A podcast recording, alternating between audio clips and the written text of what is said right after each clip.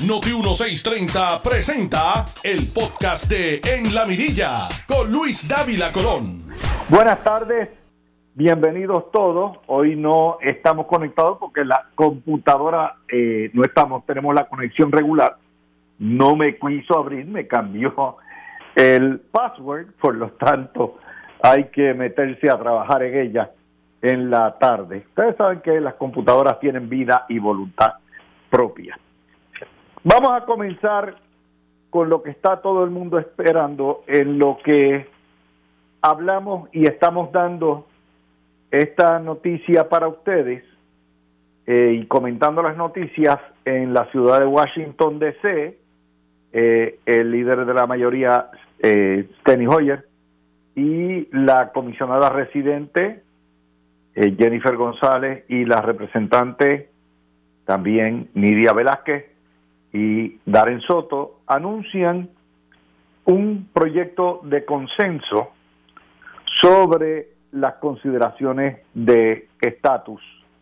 Los dos proyectos se han unido con una alta posibilidad de que se aprueben en la Cámara, pero en el Senado no van para ningún sitio. Sin embargo, la importancia de este proyecto es que deja ya un peldaño más caminado de consenso entre los sectores estadistas, independentistas y libre asociacionistas que pudiera servir en el futuro de guía para otro proceso eh, y o plebiscitario o otro proceso que se cubra.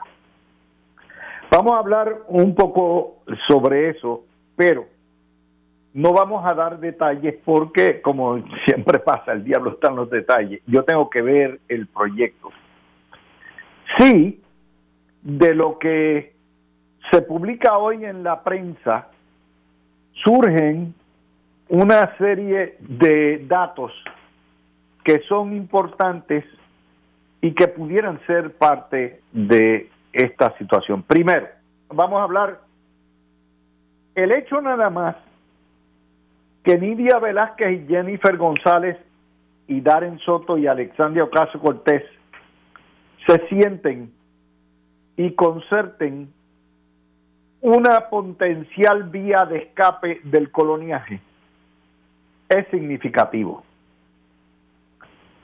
En un momento en que en Puerto Rico se habla de alianzas, esa es probablemente la alianza por excelencia, donde estén soberanistas, libre asociacionistas, independentistas y estadistas, juntos en una hoja de ruta.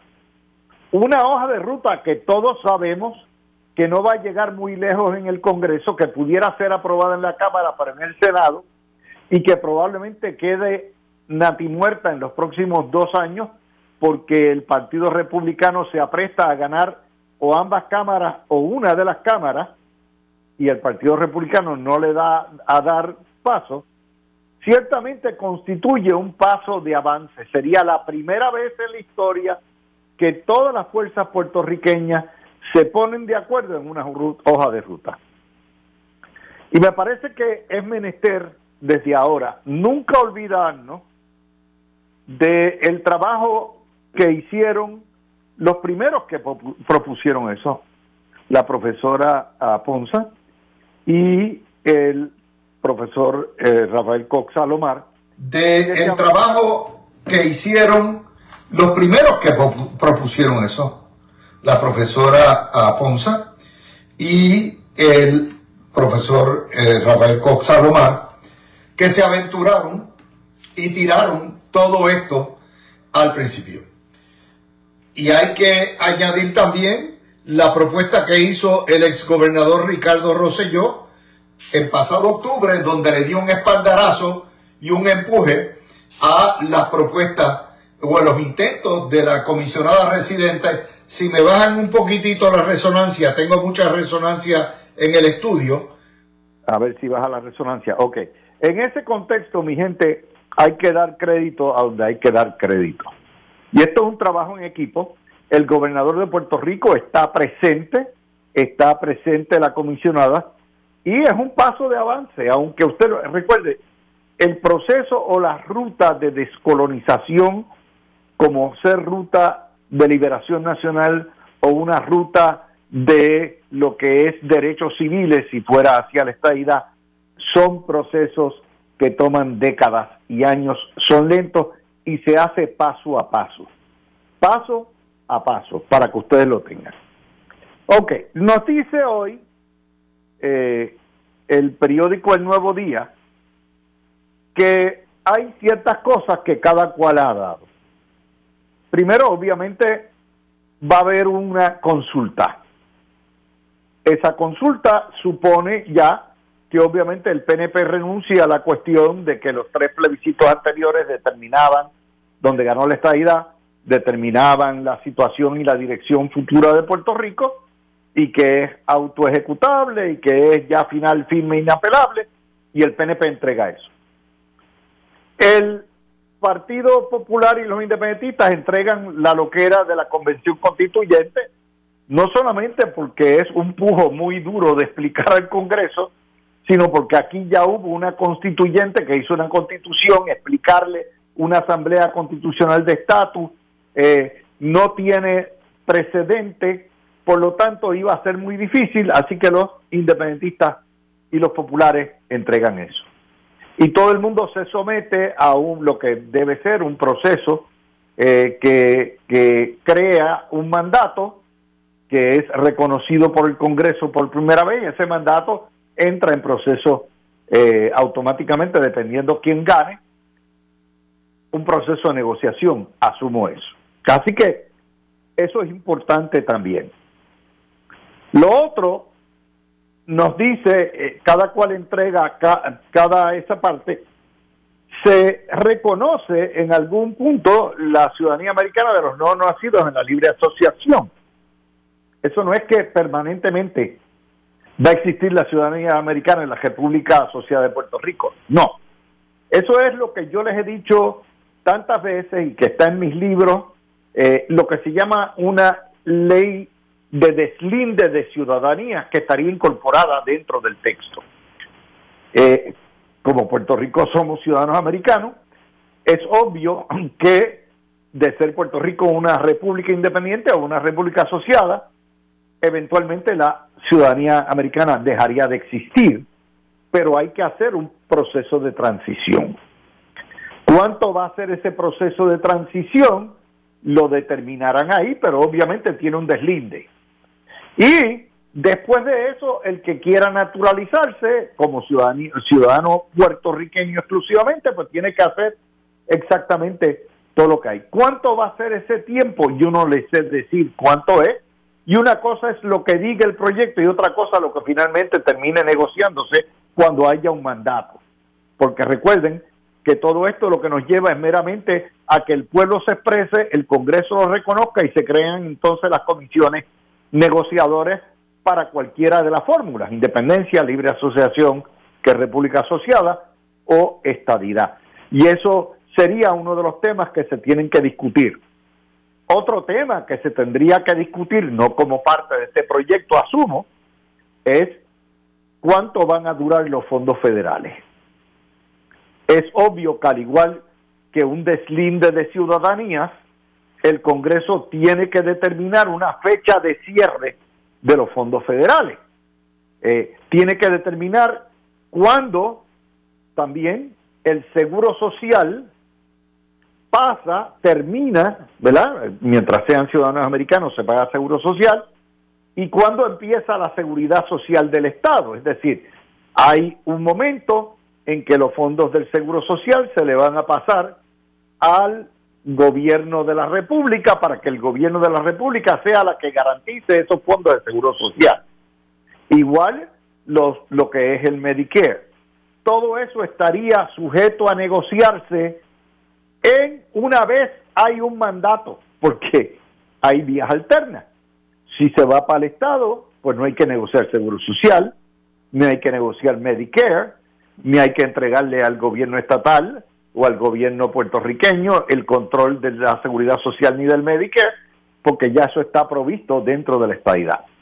Si fuera una república, pues entonces ya sea independiente totalmente o asociada, entonces hay que crear el fondo para que sea pues, una Mariana Nogales, por ejemplo, que lo, que lo distribuya, o un Bernabe, o un Dalmau, quienes repartan su seguro social y todo eso. Eso tendría que hacerse y estoy seguro, eh, o casi, me parece que sería una estupidez meterlo dentro de este proyecto y recuerden, estoy hablando de lo que son eh, proyectos que, esto es un proyecto genérico, esto es un proyecto procesal. Vamos a hacer esa salvedad.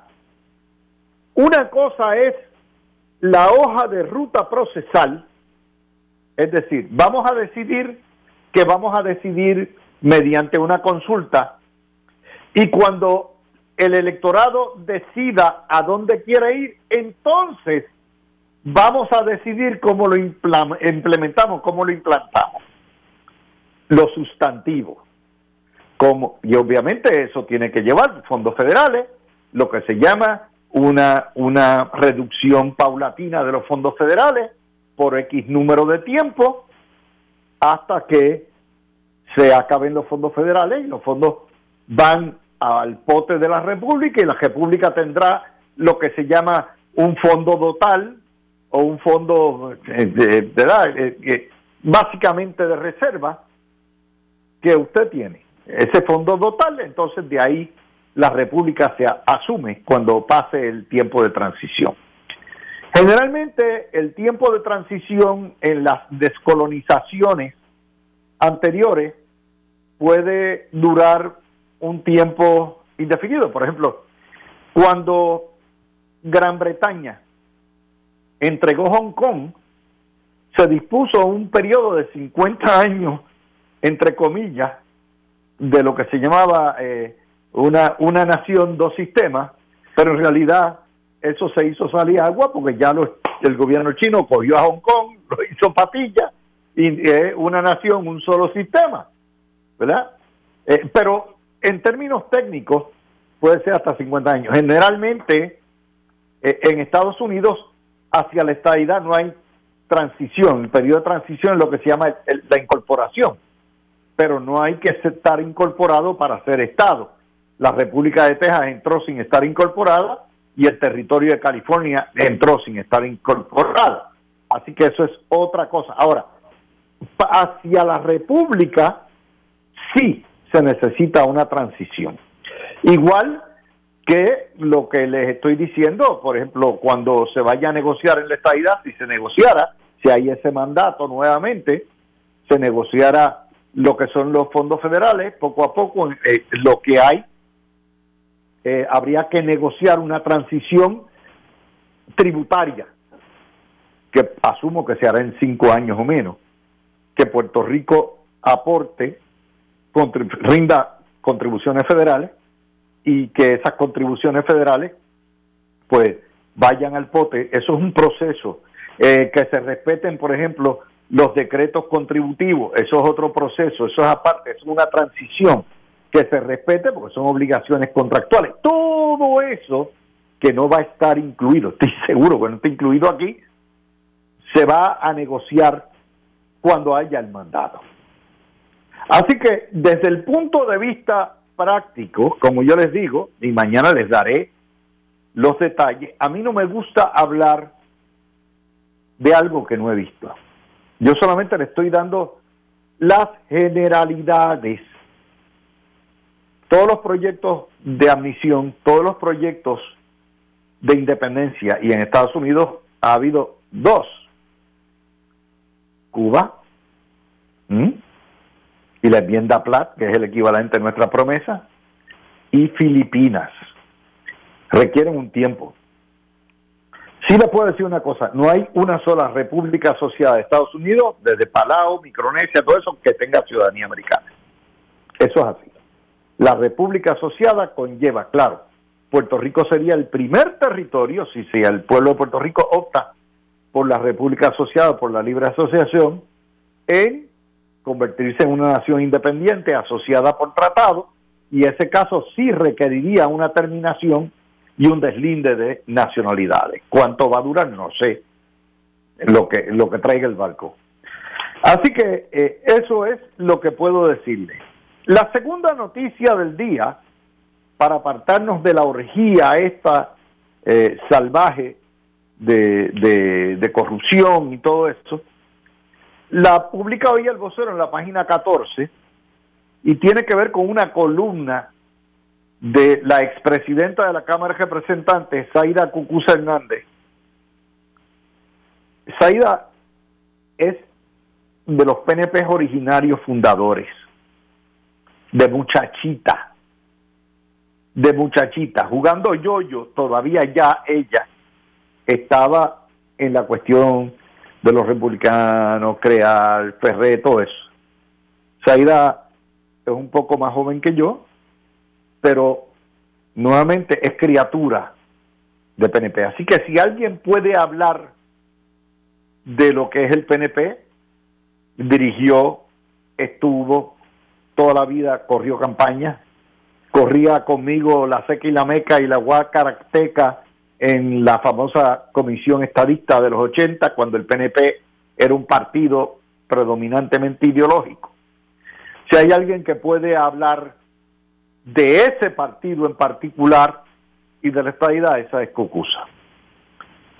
Zaida escribe una columna que se las trae, pero no es distinta a lo que ha estado diciendo aquí Zulma Rosario, que esa ha sido PNP de toda la vida también, ¿verdad? Ni es distinta a lo que Leo Díaz propuso ayer y ha estado diciendo, lo que Hernán Padilla ha estado diciendo, todas las voces verdaderamente, perdón, estadistas dentro del PNP, todos ya están coincidiendo que las cosas están mal en ese partido. ¿Qué dice Cucusa? Pues yo se la voy a, y les recomiendo, vayan a leerle a la página 14 del vocero. Uno, este partido no es lo que era. Wow, todos sabemos eso. Dos, la corrupción se está comiendo al PNP. Pero, tres, increíblemente siendo ese uno de los principales problemas, nadie pide disculpas y todo el mundo habla, habla, habla, pero nadie, nada pasa. Cuatro, esto no es pasajero. Hay que coger el toro por los cuernos. Cinco, no hay disciplina interna. Seis, no hay orgullo en ser PNP. Corren ahora escondiendo la palma. Cinco, esconden la estadidad. Todos esos alcaldes mequetrefe que tiene el PNP no les interesa un pepino la estadidad, lo que les interesa es ellos ganar y estar al frente. Y los legisladores ni se diga, aparte de que son mudos, ¿verdad? Pues no hay mucho que, con excepción de Matías y José Aponte, no hay mucho más. Sexto, el PNP no puede seguir siendo un regrete de gente buscando puestos con cada uno con su agenda propia. Agenda, dicho sea de paso, que no son ni ideológicas ni que aportan nada. Séptimo, vienen más arrestos, vienen más arrestos. Y usted dice, pero que sabe Saida Hernández de esto. Oh, si hay alguien que tiene fuentes federales buenas y fidedignas, esa esta no es, esta, esta no llama a Eliezer Molina para que le dé grabaciones ilegales. No, esta tiene de buena tinta. Y finalmente dice, hay que salir de los canallas. No me cabe la menor duda que se le quedó. La columna pudo haber tenido 10 páginas en el vocero y todavía necesitaba más espacio, pero dentro de lo que es los sound bites o los, los written bites que tienen los periódicos y para desarrollar pensamientos y ensayos, pues columna está por el medio del plato. A esa columna de Zaira no requiere absolutamente nada, nada, nada, nada. Y eso nos trae, ¿verdad? A otra de las noticias relacionadas con el estatus. Fíjense que hoy el estatus dominó. Portada del Nuevo Día, que la publica en la página 31, Hacienda finalmente pactó con el gobierno federal y el Tesoro para autorizar el reemplazo del arbitrio de 4% de las llamadas foráneas, las llamadas CFC, que ahora le cambian la tasa de 4% a una tasa fija de 10.5% y de la cual no se sabe si pueden, se, sabe que van a descontar de la planilla federal lo que aportan a Puerto Rico, no se sabe si es el 50%, si es el 75%, si es el 100%. Ya nuevamente, como yo les decía, los detalles están en el diablo, pero el diablo tiene que pasar por el demonio y por Satanás, porque a la misma vez tiene que pasar por la Cámara y por el Senado antes de que Paquito Pared pueda cantar victoria. Y en eso los proyectos de la Cámara y de, Hacienda no están distintos, no están muy distintos. Y esto es menos del 15% que está empujando Biden y el Congreso para que aplique a todas las corporaciones eh, extranjeras que, que vienen eh, en Estados Unidos y que sea un 15% fijo, 10.5% es menos. Pero pero, pero, pero, pero, pero, pero. Esto va a requerir acción congresional. Imagínate, tiene que pasar por Mr. Manchin. Eh, yo asumo, ¿verdad? Porque para poder cambiar esto, pero requiere además acción legislativa local. Acción legislativa local. Eh, no sé hasta dónde llegue eso. Una cosa eh, que sí tenemos que señalar, esto no acaba con el problema fundamental estructural de la esquizofrenia de la política del modelo económico colonial, que se llama el paraíso fiscal. Esto no va a acabar. La foránea sí podrán aportar 1.600, 1.700 millones de los 12 mil millones de dólares, pero Recuerden que la semana pasada hubo un estudio de Bloomberg que señalaba que Puerto Rico, en el modelo que tiene más de 450 tipos de exenciones, tasas preferenciales, todo este tipo de cosas, siendo el país número uno, el paraíso fiscal número uno en el mundo, es Puerto Rico. Y eso Bloomberg lo publicó, lo, lo discutimos la semana pasada, ¿verdad? Esto no resuelve el problema del paraíso fiscal. Esto es apenas un poquitito. Es un chin. Hasta que no se cambie ese modelo que beneficia a 5.000 empresas o individuos que no tienen que pagar nada de contribución o un mínimo de contribución. Imagínense, la tasa preferencial de 10.5% que se le va a dar es un por ciento más baja que la que usted pague en el IVU. ¿Se dieron cuenta? Un por ciento más baja que, o sea, usted paga más que ellos. Pero hasta tanto ese modelo económico, que es una locura porque ese es el modelo económico que beneficia en 23 mil millones de dólares anuales a estos individuos y corporaciones que no pagan y que el gobierno federal que usted tiene que suplementar con el pago de sus contribuciones y su IBU y todo lo que le cobran, y usted tiene que suplementar con el pago de las tarifas más caras de agua y luz en todo Estados Unidos, y que a la misma vez el contribuyente americano tiene que suplementar metiendo billones aquí. ¿Por qué?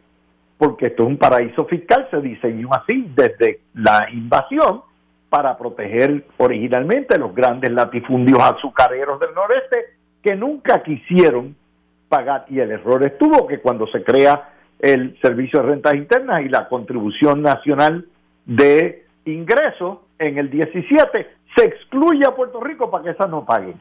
Y de ahí para abajo hemos vivido de esa droga toda la vida. Pero esto es un paso importante, es un paso en la dirección correcta porque esto creaba esta incertidumbre, un abismo fiscal que en momentos como estos lo menos que necesitamos es tener un hoyo eh, en el presupuesto. Pero esto no resuelve el problema del modelo económico colonial que está amparado en el mantengo y amparado en las contribuciones que nosotros pagamos por ello y del fondo, la piquita de los fondos federales y del mantengo. Así que esa es la que hay.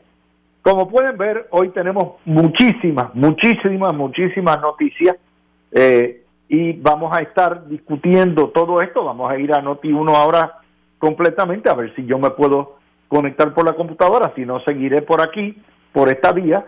Este es el único video que hay hoy, así que eh, vengo con Denise Lebrón y con Fabiola Blondet en la próxima media hora.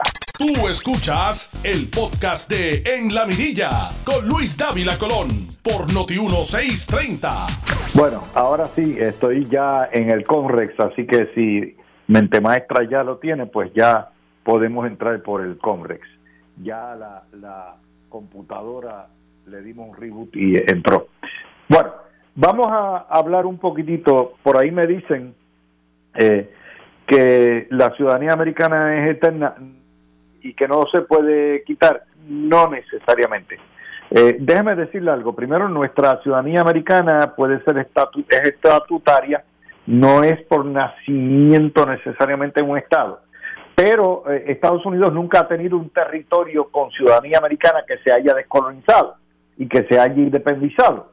Por lo tanto, hay que recurrir a lo que es el derecho internacional y el derecho de la soberanía de cada una de las naciones para establecer que obviamente no puede haber una nación metida dentro de otra en ese contexto y existen lo que se llaman las leyes de deslinde, las leyes de deslinde de ciudadanías y de nacionales.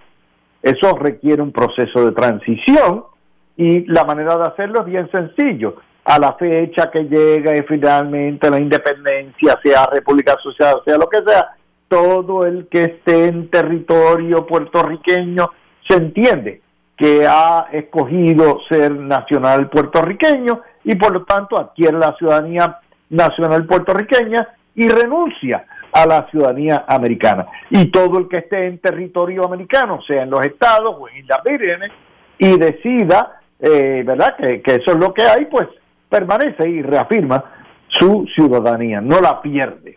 Así que e, eso es, y es lógico, usted no puede, o sea, ¿quién diablo quiere ser independiente y ser nacional o ciudadano de otro. Es una locura, una locura, salvo que usted pertenezca a la Unión Europea y tenga las dos ciudadanías, ¿verdad? Como miembro de la Unión Europea, pero fuera de eso es una locura completamente. Aparte de que, como yo les digo, es la independencia cuesta y cuesta lo que es. Tenemos que mantenernos. Llegamos a la emancipación. Bueno, debo tener ya en línea por ahí a Denise y a Denis Lebrón, no sé si lograste ver el proyecto o pudiste escuchar la conferencia de prensa eh, y tengo Fabiola, así que Denis. Escuché, pude escuchar un poquito, apenas pude escuchar un poquito, seguí buscando, buscando hasta que conseguí dónde era que lo estaban dando en, en las redes sociales. Y lo, todo lo que has explicado este ha sido completamente consono con lo que estaban diciendo en, en, la verdad en la conferencia. Ellos lo que están buscando es un plebiscito vinculante donde se va a incluir lógicamente la la, la opción de, de la libre asociación no sé dónde sacan ¿verdad? Los que han comentado sobre la conferencia, que nosotros vamos a tener una libre asociación con ciudadanía. Porque según lo que escuché, eso no fue lo que se habló. Bueno, yo te voy a decir dónde lo Maybe llegué tarde, maybe, maybe estoy, pero sinceramente eso no fue lo que yo escuché que ellos dijeran ayer. Déjame explicarte dónde lo sacaron. Es que eso es lo que dijo ah, Delgado. Eh, nuevamente, Delgado, todo lo mira, es independentista, eh, quiere vender lo que sea, lo que es y lo que no es, y por eso dije, el diablo está en los detalles, y de ahí es que lo sacan, de la historia del nuevo día de hoy, ¿ok? Ah, ok. Pero por lo menos en, la, en lo que pude, en lo que alcancé a escuchar de la conferencia, sinceramente eso no se habló en ningún momento. Lo que sí se habló es de un plebiscito que sea vinculante, donde sí se va a incluir como opción la libre asociación, la independencia y la estabilidad. Eso sí se dijo.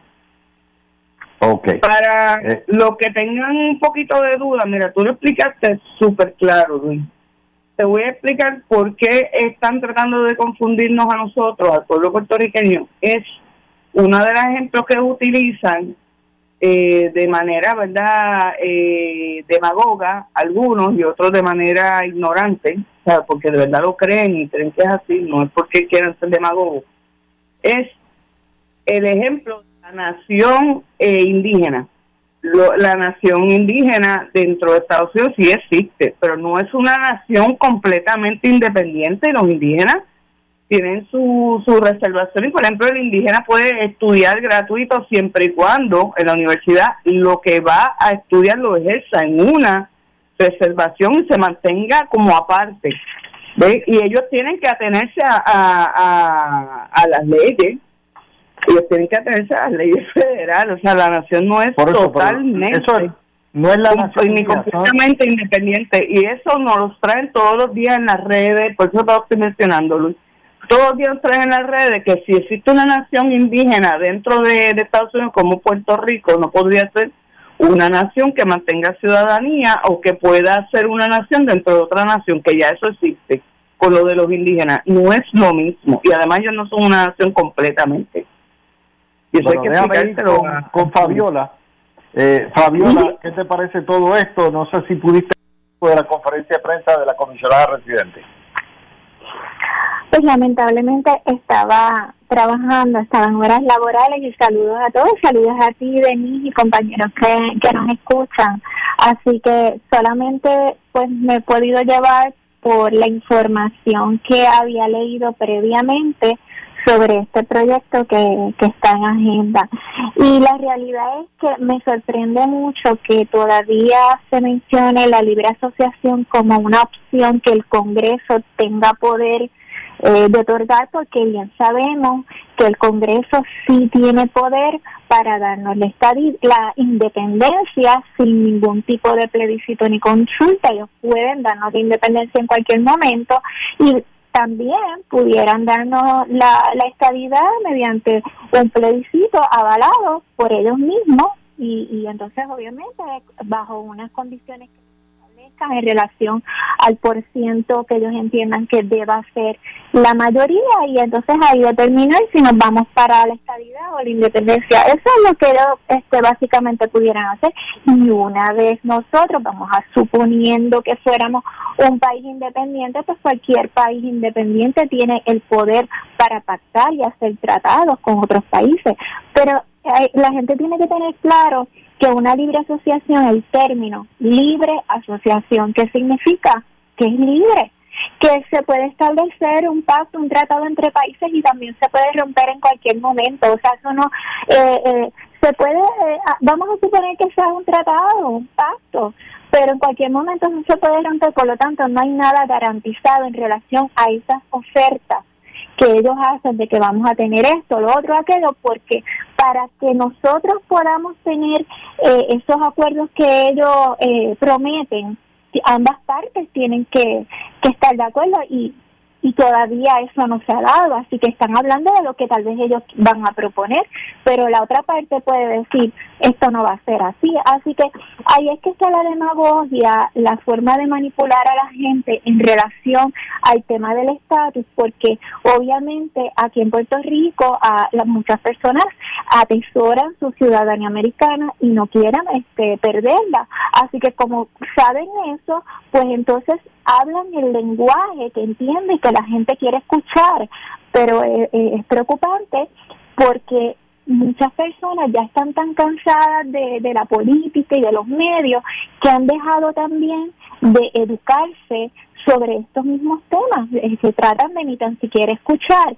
Y ahí entonces pues están más propensos a ser manipulados por la falta de educación y la falta de... Vamos a explicar algo. Eh, Fabiola, y es lo siguiente, y es bien importante que usted tiene control de su ciudadanía americana. Si usted quiere que Puerto Rico sea un país independiente, una república asociada, es obvio que a usted lo que le interesa es la ciudadanía puertorriqueña. Y si usted vive en un estado o usted vota por la estadidad y la mayoría eh, eh, funciona en la estadidad, es obvio que usted ha votado por la ciudadanía americana. Es decir, la ciudadanía está en manos del control del elector, a final de cuentas. Es obvio que si vamos en dirección a la independencia en cualquiera de sus dos vertientes, la ciudadanía tarde o temprano se pierde luego de una transición es así. Se pierde en Puerto Rico. El que se quede en Puerto Rico. El que esté en los estados o el que se vaya de Puerto Rico a los estados, ese no pierde su ciudadanía. Pero es normal, tiene que ser así para que ustedes lo entiendan. y lo otro, eh, ya me acaba de llegar, Denise, el borrador. Eh, del proyecto tiene 51 páginas, te puedes imaginar, es una longaniza, me lo envió mi hijo Luis Daniel, de manera que yo lo que me comprometo es a sentarme a estudiar esto esta noche y mañana les traigo un desmenuzo completamente el proyecto con los pros y los con para que ustedes lo puedan eh, ver. No solo tienen que chupar 51 páginas, lo vamos a hacer nosotros. Lo que sí es, no me pidan que empiece a disparar de la baqueta sin yo haber leído de lo que se trata. Los parámetros, lo que estamos discutiendo aquí son términos generales de lo que pudiera acarrear todo esto. Así que, Denise, adelante. Forma de, de enredarnos al pueblo es que siempre le dicen, no, no, no, porque hasta tú que, te, que naciste bajo X, bajo X situación territorial en Puerto Rico, vas a mantener tu ciudadanía americana. Los que van a perderla son los que nazcan luego de la independencia. Eso no, eh, no necesariamente. Por eso, pero oye, ¿De qué te vale a ti la ciudadanía americana si tarde o temprano la República es quien va a controlar tu seguro social, tu Medicare, tu, tu beneficio? O sea, vamos, porque es obvio también, hay otra de eso. No es solamente el fin de terminación de, lo que son eh, la ciudadanía, el fin de la terminación de la chupeta federal. Tarde o temprano vamos a tener que doblar el lomo y nosotros mantenernos nosotros mismos. Tarde o temprano, 10 años, 15 años, lo que sea. No, no, no está cubierta por la decimocuarta enmienda, no es lo mismo que nos cobija cuando nacemos allá, cuando se nace en un estado. Eh, ¿Qué me garantiza a mí que yo voy a mantener la ciudadanía americana, aunque yo haya nacido bajo el territorio, si, perteneciendo a Estados Unidos, con, con la ciudadanía americana? Eso yo no puedo dar esa garantía, eso lo decide el Congreso, Luis.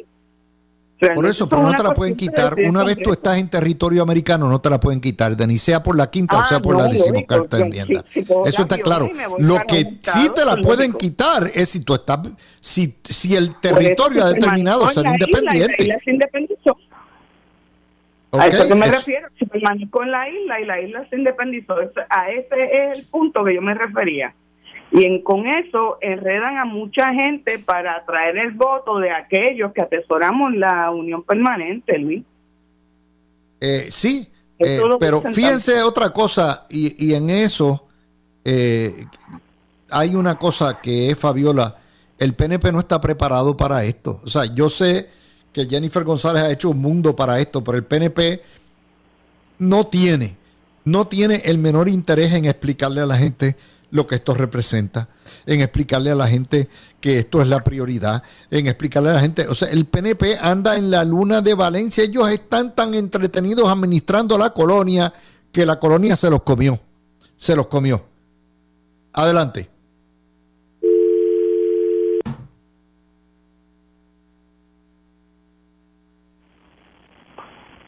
Hello, ¿estás ahí? Parece que prendimos a Fabiola. Ah, perdimos a Fabiola. Bueno, pues eh, eh, en ese contexto eh, están tan interesados en administrar la colonia, Denise, que sencillamente no hay, no, no hay. Esto requiere sofisticación, esto requiere un interés en entrar.